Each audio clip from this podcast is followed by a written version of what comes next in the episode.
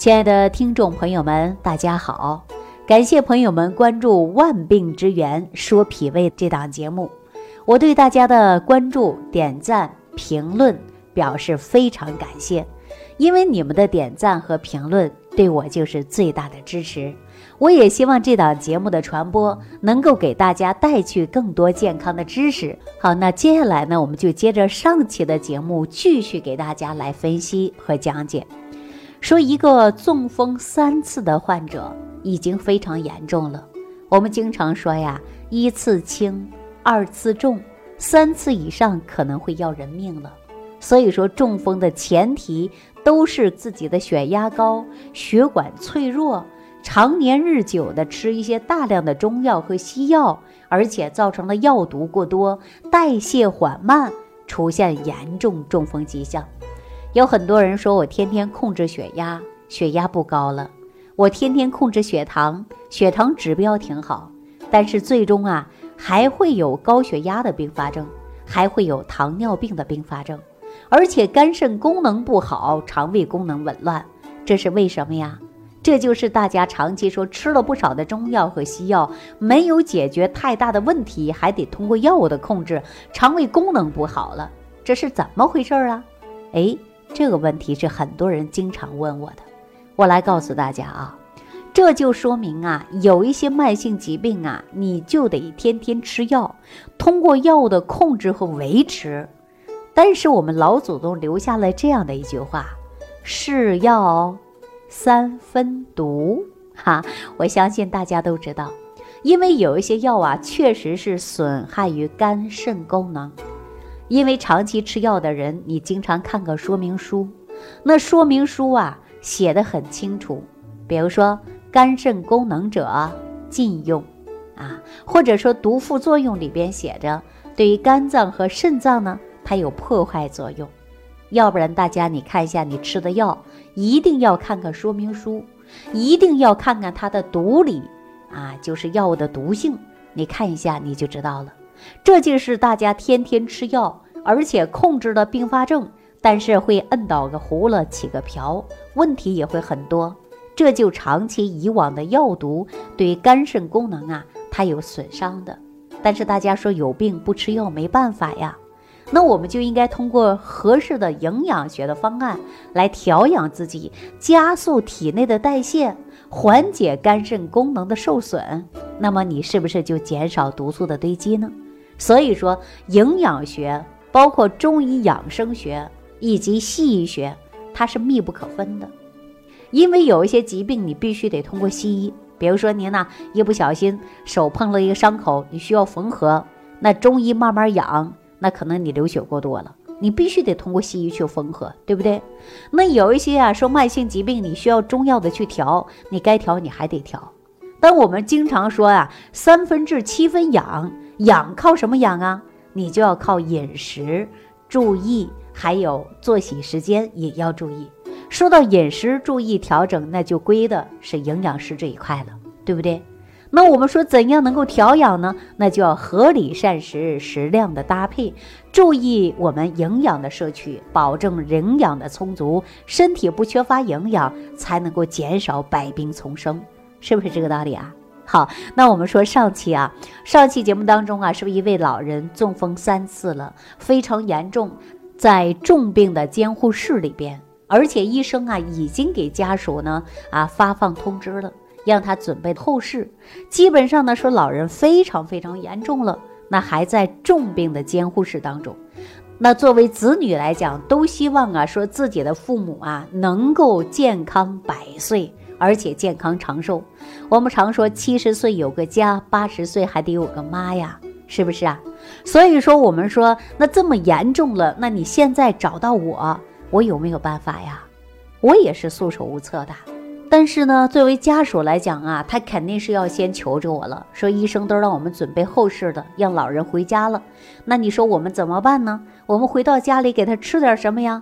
剩到最后这几天，我不想让他遭罪了。那我说你这样吧，老人呢已经在这里边呢住了很久了，而且医生已经给你下了通知了，基本上呢你要接受这种现实的。要想维持他的生命更持久一些，我们也会尽量的给大家想办法。那医生也给你想办法呀。那我告诉你，回到家里，您看他躺在床上也不能动啊，然后呢，平时啊消化也不好，你每天注意的就给他搭配一些营养吧。让他呢吃一些益生菌啊，让吃益生菌。这个益生菌必须要高含量的益生菌，低含量的益生菌对他来说肯定不起作用了。所以说，我就告诉他的儿子吃高含量的益生菌，因为益生菌呢，它能够调节肠道的菌群，达到平衡的。肠道菌群达到平衡以后呢，它能够有一个正常的代谢的过程。基本上很多老人卧床不起的，就会严重的便秘，严重的便秘排不出来，自己是特别遭罪的。而且很多儿女给用了一些开塞露啊，还用了各种的泻药啊。那我告诉他，不如用益生菌。益生菌呢，能够提高药物的吸收量、食物的吸收、摄取营养的吸收。它能够脾胃功能好啊，也许还会有点希望啊。这是我给他说的。结果呢，家属说，那我给他吃多久呢？我说，那你就给他拿上几盒吧，让他先吃着啊，每天给他冲服两包。早一包，晚一包，这样呢能够达到肠道菌群平衡，还能够促进它的代谢。然后我再给你开一些一周的食疗方案，你按照这个回到家里呢细心照顾。因为时日不多了，最近这几天呢也不能让他遭罪，而且该吃的东西还要吃，摄取的营养呢还要摄取啊。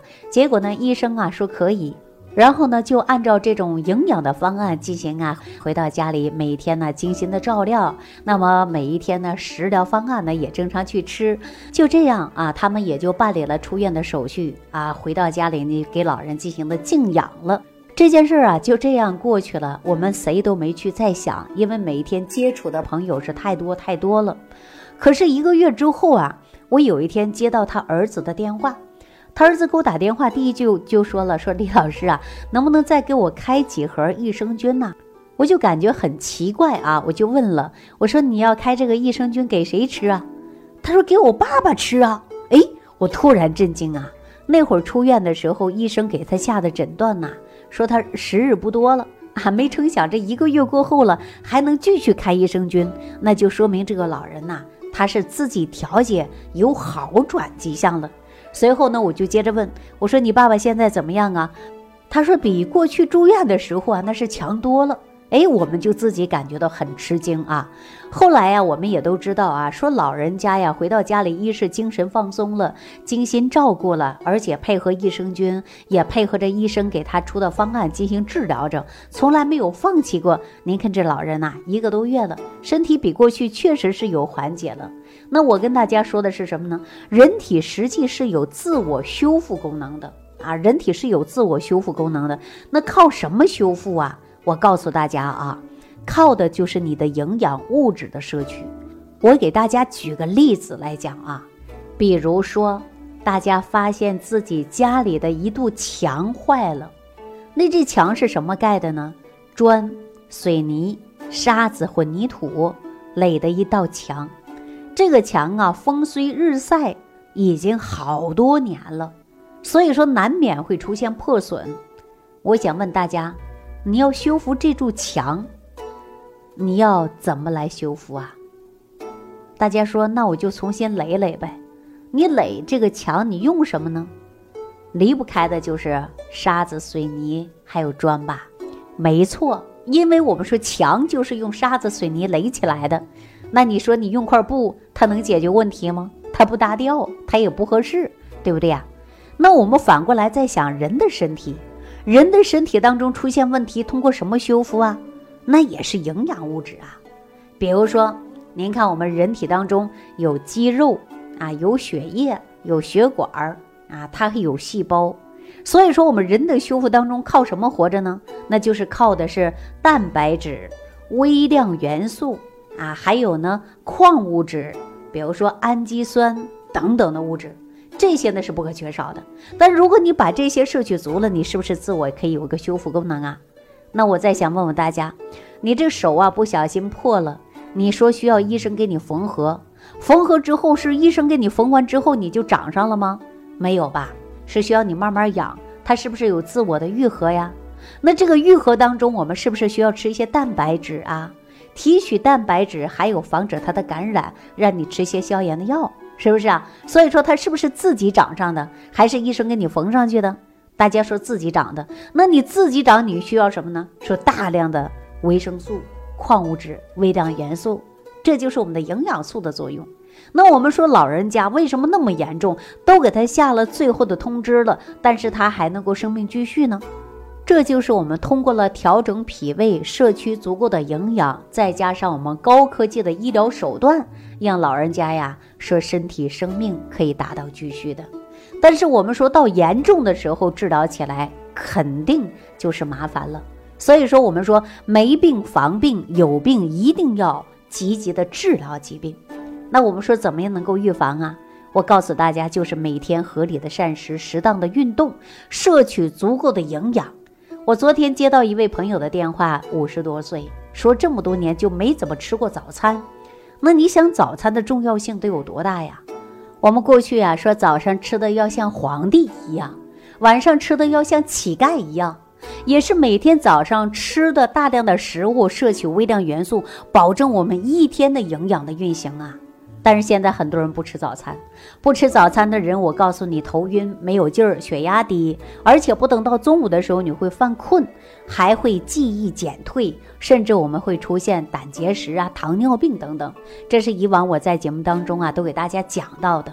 所以说，我们一定要合理的膳食，要达到营养的均衡。说到合理膳食啊，我们也经常会说到药食同源啊，因为食物呢也是药物，药物呢也有的是食物，大家知道吗？说空腹之食物啊，效果之为药物。说的食物不仅仅是饱腹，而且当我们有病了，你吃的就成药了；当我们身体健康的，它就成为食物了，这就叫做药食同源。所以说我在节目当中啊，也经常强调给大家，就是一定要吃好饭，吃好一日三餐，那么我们身体才能够达到健康。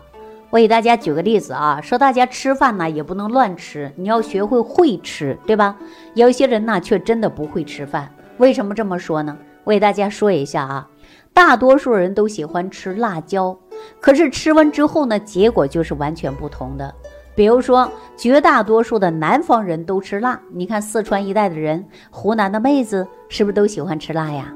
但日常生活当中啊，说没有辣的他就吃不下去饭。但是呢，吃完辣的之后啊，他感觉到整个人都精神，身体也没有不适应的症状。可是有的人呢就不行了。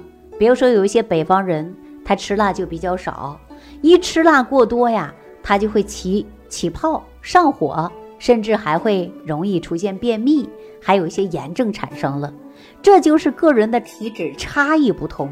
所以说，我们吃的东西，在人体当中啊，感受也是不一样的。因为南方啊都是多雨的，体内潮湿湿气大。您看重庆那个地方啊，是不是也会阴乎乎的？整天啊说看到太阳的时候啊，那都很很少，不能说没有，是吧？大部分的时间呢，都是阴雨蒙蒙的，湿气非常重。因为吃辣椒呢，它能够去除体内的湿气。但是，所以啊，这个地方的人都喜欢吃辣椒。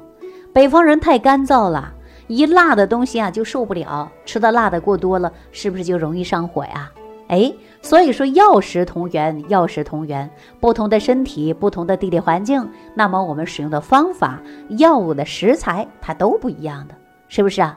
所以说，食物呢是不能乱吃的。针对不同的症状，尤其针对慢性病的老毛病的，体内有湿气过重的，或者是体内呢有湿热过重的，那你都应该根据自己的体质不同，饮食上应该多多注意调理的。所有的人呢，一定要注意的就是合理的膳食啊，一定要合理的膳食，因为我们说药食同源，就是有一些药物啊，它是有分界线的。而且吃的食物当中对我们的摄取营养呢，也是截然不同的。我当然希望大家，如果针对自己的身体情况，你可以在屏幕下方留言给我，看看您吃什么样的食物对你身体的健康是有帮助的。所以说，南北地区不同，而且呢，个人的体质不同，饮食习惯不同，那么我们调养身体也是不一样的。说到这儿啊，我突然想起了李东垣在拜师学艺的时候，张元素就说了，一定要按照四季不同的气候特征来给所有的人诊病。比如说秋季容易患有什么病啊？冬季容易患有什么病啊？哎，所以说四季要分清，那么地区、地域也要分清。那当然，我们在食疗方案解决问题当中也会考虑这一点。所以说，听众朋友，我不知道您是在哪个省份。当然，我也不知道你是处于到什么样的环境当中，你的身体有没有出现不适应呢？比如说胃寒、怕冷、口干、便秘、腹胀、腹泻，以及生活当中出现任何的小毛病，你都可以在屏幕下方留言给我，针对你身体的情况，看看我能不能帮到你。好了，这期节目就给大家讲到这儿了。感恩李老师的精彩讲解。